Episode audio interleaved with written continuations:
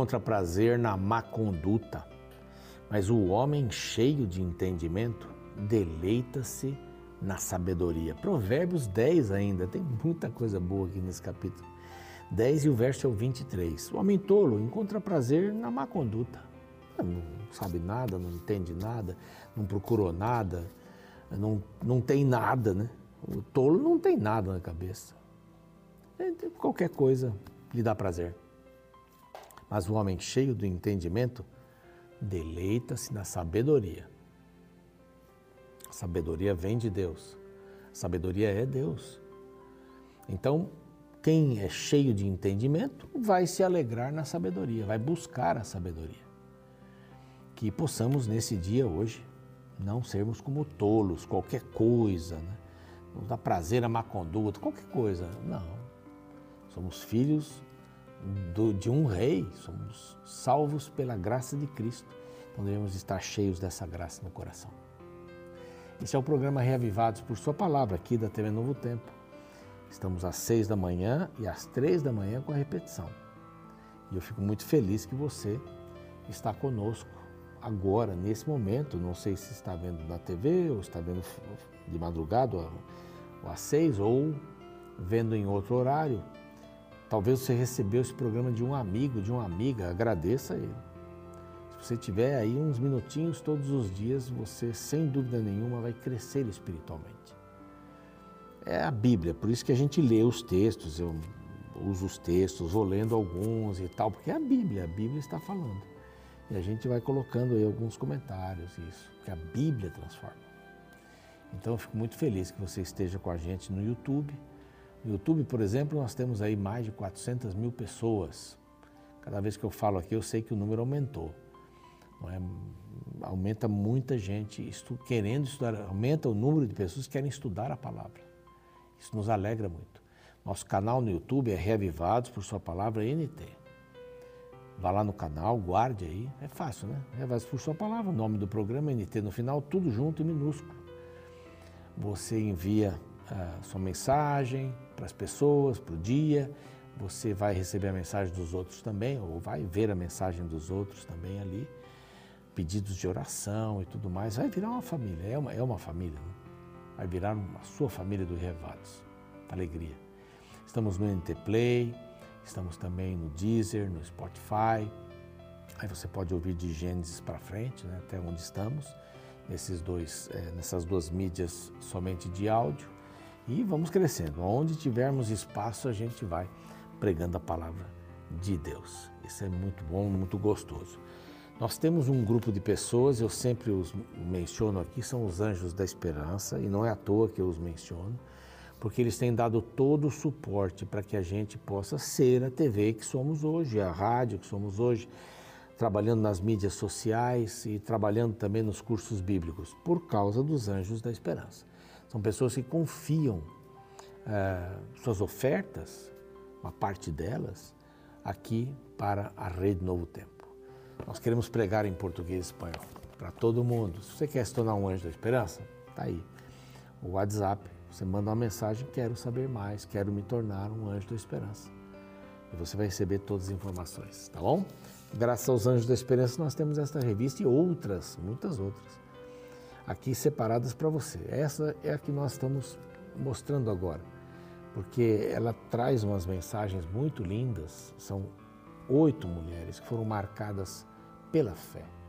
Vale a pena pedir também através do WhatsApp, é outro WhatsApp, para você aprender mais a respeito da palavra de Deus.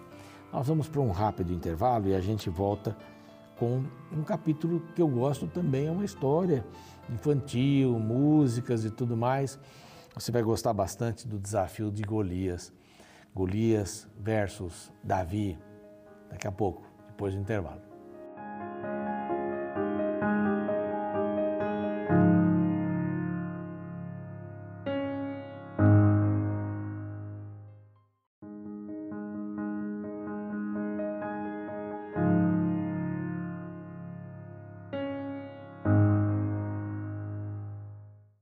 Muito bem, capítulo 17, dois capítulos que eu gosto, de ontem, de hoje também. São histórias muito conhecidas. Vamos tentar tirar algumas lições destas histórias, passando pelo texto bíblico. Esse é o nosso objetivo. O objetivo é passar pelas palavras da Bíblia com você, com a Bíblia aberta aí também. Alguns só estão ouvindo, dirigindo, não tem problema nenhum. Você nos acompanha assim também. Essa minha versão aqui é revista e atualizada, ela tem algumas frases assim mais antigas, mas é, é muito boa, eu confio muito nesta, nesta versão da Bíblia. Davi e Golias.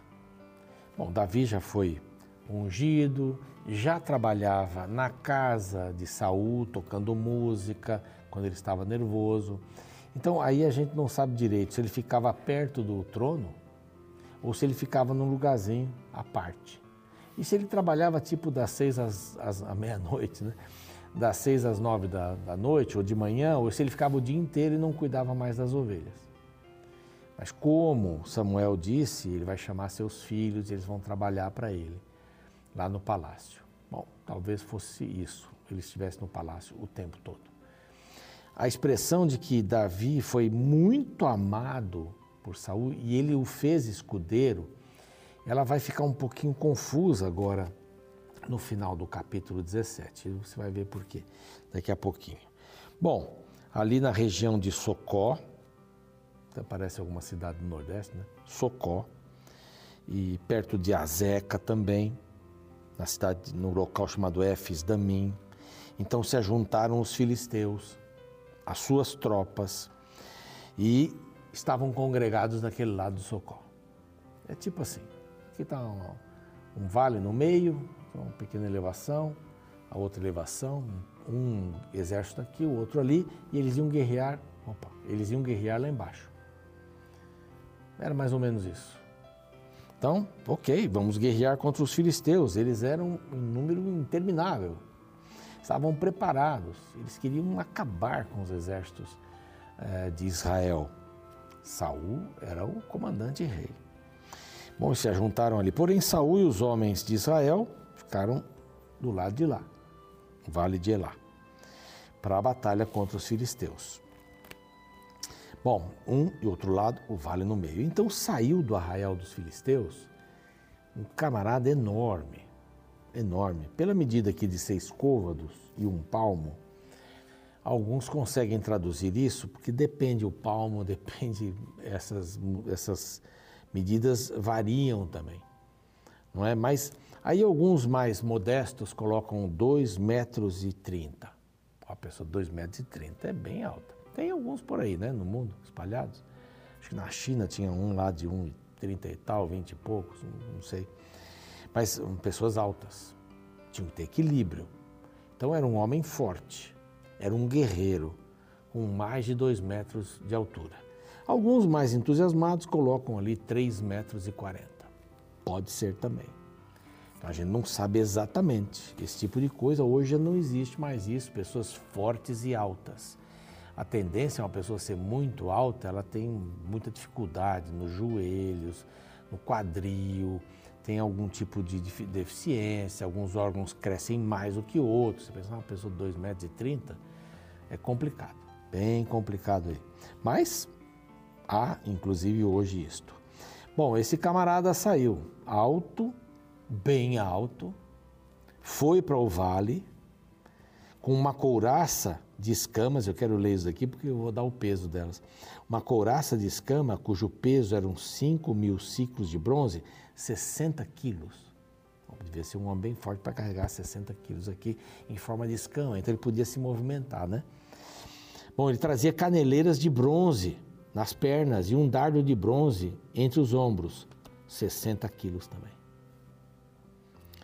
A haste da sua lança era como o eixo do tecelão, grande e a ponta da sua lança de 600 ciclos de ferro. E diante dele ia o escudeiro. O escudeiro carregando peso de tudo isso, essa lança tinha, só a ponta da lança tinha 7 quilos mais ou menos. Parou e clamou às tropas de Israel: Para que, que a gente vai guerrear aqui? Vamos sair todo mundo aqui matar um monte de gente? Vamos fazer o seguinte: mandem o campeão para lutar comigo. Seu campeão me, vi, me vencendo, nós somos de vocês. seremos servos de vocês. Se eu vencer, então o, o campeão de vocês, vocês serão nossos servos. Tá bem assim?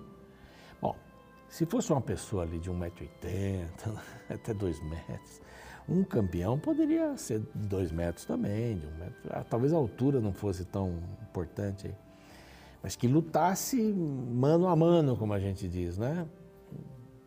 Mas era muita diferença. O equipamento de guerra dele era, e foi dito aqui em detalhes, né? Era fortíssimo. Ele tinha lá um camada carregando sua espada, que devia ser enorme. Por aí, um homem grande. Se tivesse 2,30 ou 3 metros, não importa, era um homem grande que botou medo nos soldados de Israel, colocou medo. Então ele ficou esperando a resposta. Ficou esperando a resposta. Para que vocês vão sair? Vamos lutar aqui, vamos resolver. Se ele puder pelejar comigo, o desafio, né? É, vai pelejar comigo? Disse mais: Hoje eu afronto as tropas de Israel. Dai-me um homem, um campeão, para que a gente lute. Ouviu isso todo Israel e espantaram-se e temeram muito. Eu não. É aquela aquele meme, né? O camarada diz, quem é o voluntário dá um passo à frente, aí todo mundo dá um passo atrás e deixa um camarada na frente, né? Parado. Quem vai fazer essa loucura? Ah, não tem como vencer. Davi foi enviado pelo seu pai, Jessé, para dar uma olhadinha nos seus irmãos. Seus três irmãos estavam lá, Eliabe, Abinadab e Samar, naquela mesma ordem lá, dos mais velhos. Eles estavam preparados para a guerra, eram homens de guerra. Aí Davi foi, foi para lá. Ele ia Saul e voltar para tocar harpa, foi para lá. Então ele chegou, os filisteus, pela manhã e à tarde, eh, se apresentavam por 40 dias. Esse Golias foi lá e ficava desafiando. 40 dias. Quer dizer, eles queriam mesmo essa batalha, eles não queriam a outra batalha, eles não queriam perder ninguém, não queriam se desgastar. Então ficaram lá descansando 40 dias até que arrumasse um campeão. Bom, a Gessé manda lá os, os queijos, melões, né? Eu achava muito engraçado mandar melões, queijos, né, para guerra e tal. Neste vale de Elá, Davi então no dia seguinte foi levar tudo isso e ele teve a oportunidade de acompanhar um pouco essa história, essa, esse desafio que, que o Golias de Gate, filho de Gate, filisteu de Gate, né, uma daquelas cinco cidades que eu mencionei no programa atrás. E pronto, ele chega, vai dar os materiais para os seus irmãos, mas ouve lá o gigante dizendo bobagens de novo. Não tem nenhum campeão por aí. Ninguém vai. Quem é que vai? Todos os israelitas Vendo aquele homem, fugiam de diante dele e temiam grandemente, verso 28. Aí então Saúl disse assim: Bom, é o seguinte, ninguém quer ir, eu vou dar minha filha menor, Milca, para quem for para lá e vencer o gigante. Olha, e vai ter tudo no meu reino. Vai se casar com a filha do rei, olha que importante. Ninguém se, ninguém se apresentou. A vida, né? Preservação da vida. E o povo dizia assim: não, não, não vamos fazer isso. Ninguém vai ser voluntário, ninguém. Aí ouvindo Eliabe, seu irmão mais velho, porque Davi começou a perguntar, escuta, o que, que, é isso daí? O que está acontecendo aí? Esse camarada está falando, Eliabe ficou muito bravo, se irou contra Davi. Dizia, por que, que você está por aqui? Não era para vir aqui, rapaz. Você deu lá a comida, era para ir para trás, era para ir embora. Você não é preparado para a guerra. E nós somos preparados, você não é, vai embora daqui. E Davi não foi embora. Não foi embora. O irmão preocupado, né? Diante de tudo isso, diante de eh, dele ouvir aquele homem bravejar contra Deus, ele foi falar com Saul. E, e disse: Olha, não desfaleça o teu coração por causa dele, não, eu vou pelejar. Eu não imagino Davi um rapazinho pequenininho. Né? É um rapaz, um porte de um moço. Né? um moço, não tinha um porte de um soldado, mas era um moço. E disse: ah, Não fica, fica triste, não, Saul, eu vou lá. Porém, Saul disse assim: Você não pode, não. Você é muito moço. Ele é, ele é, é guerreiro desde a sua mocidade. Ele disse assim, peraí, o senhor não está sabendo muito da minha vida. Eu matei um leão, eu matei um urso, agarrei o leão pela barba. Então, fica tranquilo. Eu posso enfrentar isso, não tem problema nenhum. Ele disse, não vai dar certo esse negócio. O Senhor te livrou da garra, das garras, o Senhor me livrou da garra dos leões, do urso e tal. E eu quero estar aqui agora. Por isso que eu estou aqui, para defender o povo de Israel e o nome do meu Deus. E tá bom, então veste essa armadura aí, deram uma armadura, não coube nele. A gente tem até é, imagens né, disso, não daquele tempo, né, mas desenhos. E ele colocando a armadura e saindo assim, eu assim, não vou usar essa armadura, não cabe em mim, eu não consigo andar com esse negócio. Deixa eu ser o que eu sou. Isso é bacana, né? Não tem muito tempo aqui, mas que legal a gente poder ser o que a gente é para crescer, né? Você não pode mudar uma pessoa. Você não pode mudar a tua esposa, você não pode mudar seu marido, não pode mudar. Mas se você mudar, a pessoa se despersonaliza, você vai ter alguém que, que é uma pessoa que não é ela. É respeitar as diferenças, crescer, arrumar os erros, isso é possível, claro, com a ajuda de um e outro no casamento, mas não dá para mudar a pessoa. Ah, vou mudar você, não dá para mudar, não tem jeito. Não deu para mudar, ele foi sem armadura. E não teve jeito, ele passou ali no riozinho, pegou cinco pedras, guardou. Ele tinha uma funda. A funda era alguma coisa bem comprida, que tinha lá um lugar para pôr a pedra. Voltava e ele segurava no outro dedo. Girava aquilo, soltava um dedo, o outro estava preso e a pedra ia com uma velocidade grande. Até hoje, pessoas fazem até campeonato aí de, de funda, não é? Bom, aí ele desceu, foi para a guerra, foi para a luta face a face com o gigante. Estou pulando aqui algumas coisas. E o gigante diz lá no verso 43, né? Sou eu algum cão para vir comigo assim, com paus? E pelos seus deuses amaldiçoou o filisteu a Davi. O que, que é isso? Seu Deus não vale nada. Você não vale nada também. Bom, vem a mim, eu vou te dar, eu vou dar a sua carne para os animais, para as aves. Aí Davi disse assim: Tu vens contra mim com espada, então? e com lança e com escudo, eu, porém, vou contra ti com uma coisa: o nome do Senhor. Ah, isso é forte, eu gosto dessa passagem. Eu vou em nome do Senhor. Que Senhor? O Senhor dos exércitos de Israel, a quem você está afrontando aqui, meu filho. Eu não estou aqui em meu nome, não. Não estou em nome da minha família. Estou em nome do meu Deus. E tinha uma convicção tremenda. Não era um menininho falando, não. Era um rapaz, ele era grande.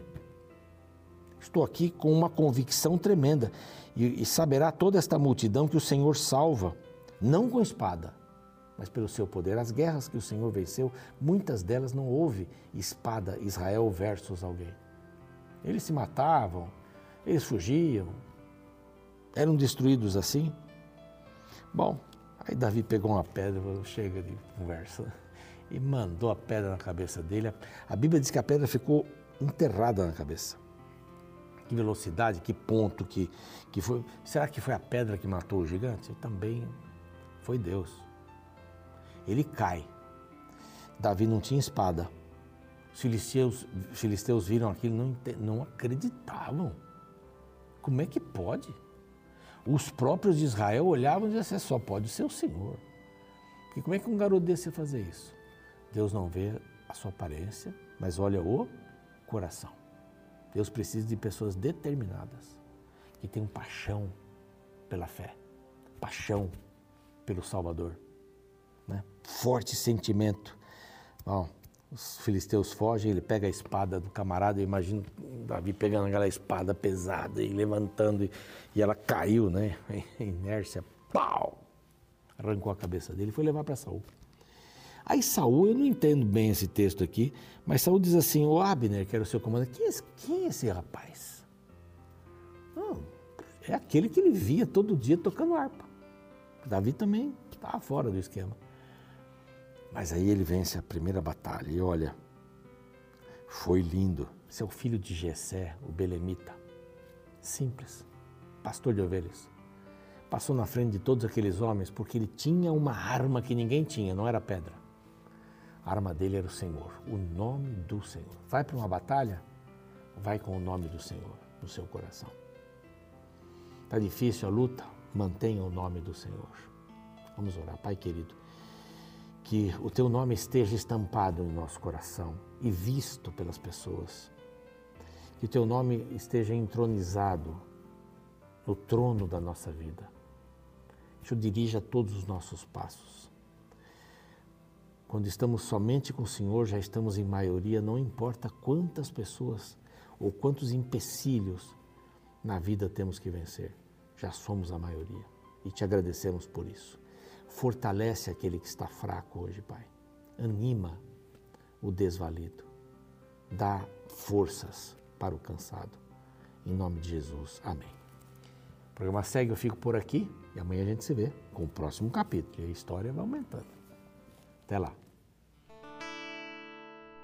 O capítulo 17 do livro de 1 Samuel contém uma das narrativas mais conhecidas da Bíblia, a luta entre Davi e Golias. Novamente Israel está em guerra contra os filisteus. Para evitar o derramamento de sangue, os filisteus fizeram uma proposta. O melhor guerreiro de cada exército se enfrentariam. Quem vencesse determinaria o exército vitorioso. Os filisteus pareciam em vantagem, pois escolheram como seu representante Golias, este era um guerreiro com quase 3 metros de altura, cujo capacete de bronze pesava cerca de 60 quilos. Usava uma lança cuja ponta pesava mais de 7 quilos.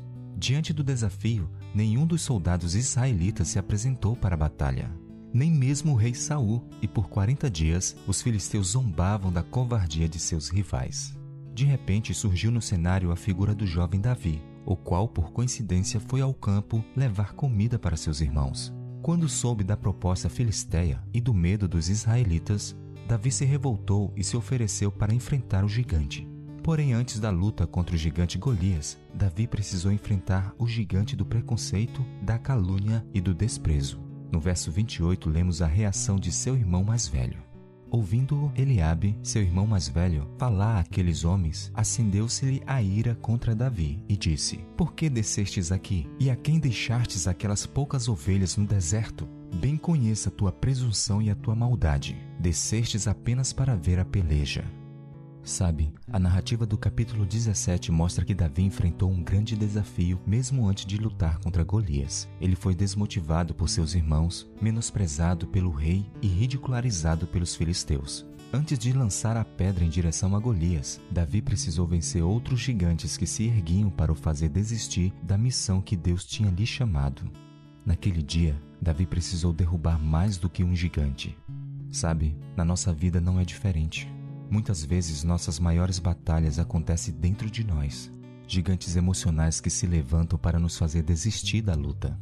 Se você se encontra neste momento diante de gigantes que se erguem para te desmotivar, humilhar e ofender, aprenda com o jovem Davi a buscar forças em Deus para continuar em frente, mesmo quando tudo ao redor te empurrar para trás. Tenho certeza que o mesmo Deus que ajudou o jovem Davi a vencer a guerra contra Golias também vai te ajudar a vencer os seus gigantes.